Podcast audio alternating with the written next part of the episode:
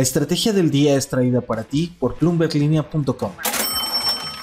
Muy buenos días. Constellation Brands afina su logística cervecera. También analizamos el número de cuentas para invertir en México. Sigma, la dueña de Food, sigue echando más cosas al carrito y el CEO de Airbnb habla de la crisis bancaria y también de la inteligencia artificial. Pero primero, como siempre, no olviden hacer clic en el botón de seguir del podcast, activen la campana y así podrán recibir la alerta de un episodio nuevo cada mañana. ¿De qué estamos hablando? ¿De qué estamos hablando? Por tren, carretera y barco. Constellation Brands va a probar ahora cómo llevar cerveza desde Veracruz a Estados Unidos. Recordemos que la fábrica original estaría en Baja California, pero tras una consulta hecha por el gobierno del presidente Andrés Manuel López Obrador en 2020, la empresa tuvo que buscar otro lugar para continuar con sus planes de inversión y producción de cerveza en el país. La compañía se decidió por Veracruz, justo en el sureste mexicano, en donde el presidente ha dicho que ahí abunda el agua y una región que ha buscado impulsar económicamente. La planta de Constellation Brands al norte de México tenía una razón de ser y era la cercanía con la frontera con Estados Unidos. Y ahí tiene su operación en otros estados como Coahuila y Sonora. Constellation Brands comercializa marcas de grupo modelo ya desde hace más de 10 años y el 90% de lo que produce en esas dos plantas se va a Estados Unidos. De ahí que la interrogante, una vez conociendo que se irían a Veracruz, haya sido el cómo le iban a hacer con la logística y los costos que implique esa logística. Bueno, pues las pruebas se van a realizar por carretera transporte ferroviario por tierra, en contenedores a través de barcos y el ferrobuque que conecta a Coatzacoalcos con Alabama. Este es un proyecto de Grupo México y CG Railway. Así lo comunicó la empresa en un evento con la prensa esta semana. Si la planta se hubiera quedado en Baja California, el objetivo era atender al oeste de Estados Unidos, pero ahora en Veracruz el target es el este de Estados Unidos. Y esto ya lo hemos escuchado antes en términos de nearshoring. Las empresas que se reubiquen en estados del sureste mexicano verán oportunidad en exportar a esta parte de Estados Unidos. Bueno, la cervecera va a ser un buen punto de partida para analizarlo. Hoy la planta sigue en proceso de construcción, gestionando permisos y adaptándose en un terreno muy cercano al puerto de Veracruz. La planta se espera para 2024. Esto es el dato del día. En México, ahora que las reformas a la ley del mercado de valores y de fondos de inversión avanzan en el camino legislativo para ser aprobadas y que suponen mejoras en los procesos de colocación para emitir deuda o acciones, además de permitir otras figuras de inversión, uno de los grandes pendientes en el mercado mexicano es el número de cuentas de inversión. Desde las bolsas se habla mucho de trabajar la cultura financiera y bursátil. De hecho, hace poco, durante la presentación del libro ABC para invertir en bolsa, escrito por Juan Manuel Olivo Tirado, quien es el director de promoción y emisoras de la Bolsa Mexicana de Valores, se mencionó el dato de que existen más de 100 millones de cuentas bancarias en el país que no realizan ningún tipo de inversión y que pierden oportunidad de generar rendimientos, como las cuentas de débito. Y ahora sí vamos al dato. Actualmente en México, al cierre de enero, se registraron casi 5 millones de cuentas de inversión. Según la Asociación de Intermediarios Bursátiles, la AMIF, esto representa un crecimiento de 60% contra el año pasado y 8% respecto a noviembre.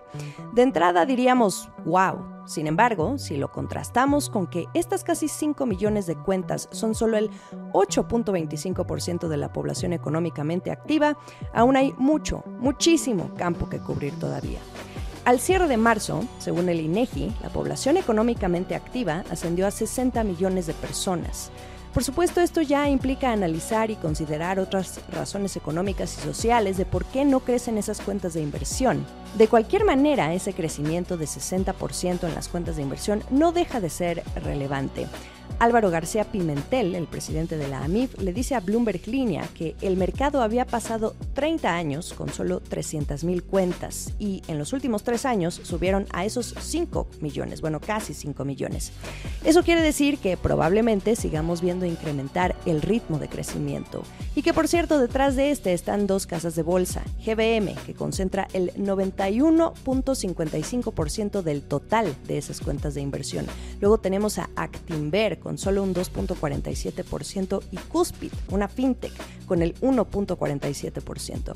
Por último, Pudiera crecer el número de cuentas, pero también hay que vigilar cuánto dinero se maneja en ellas. Hasta el momento suelen ser montos muy pequeños, si consideramos que para incentivar la apertura de este tipo de cuentas, hoy puede hacerse desde los 100 o 1000 pesos.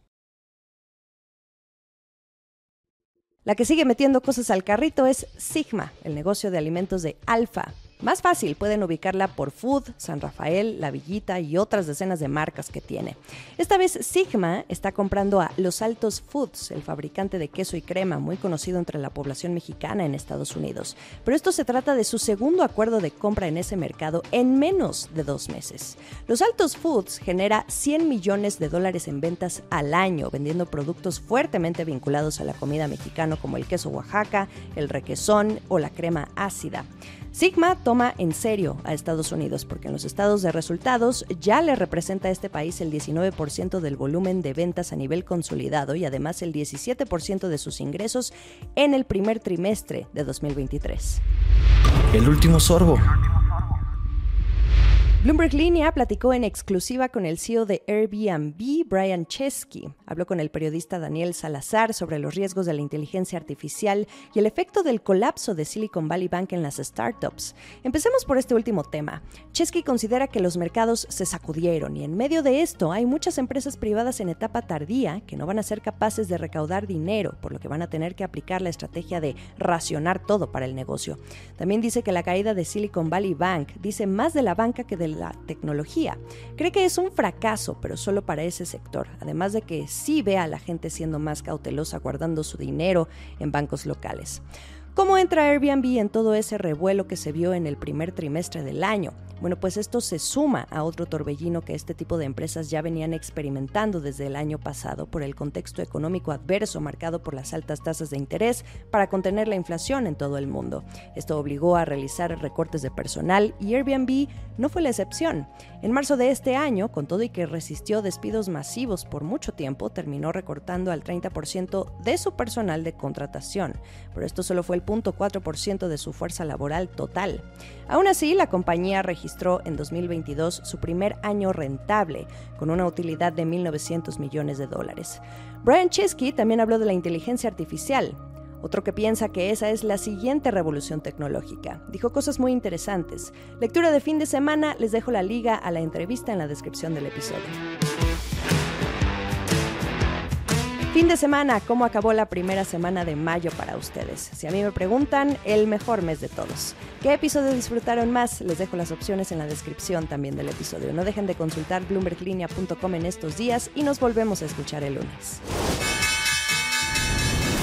Esta fue la estrategia del día, escrito y narrado por Jimena Tolama, producido por Arturo Luna y Daniel Hernández. Que tengas un día muy productivo.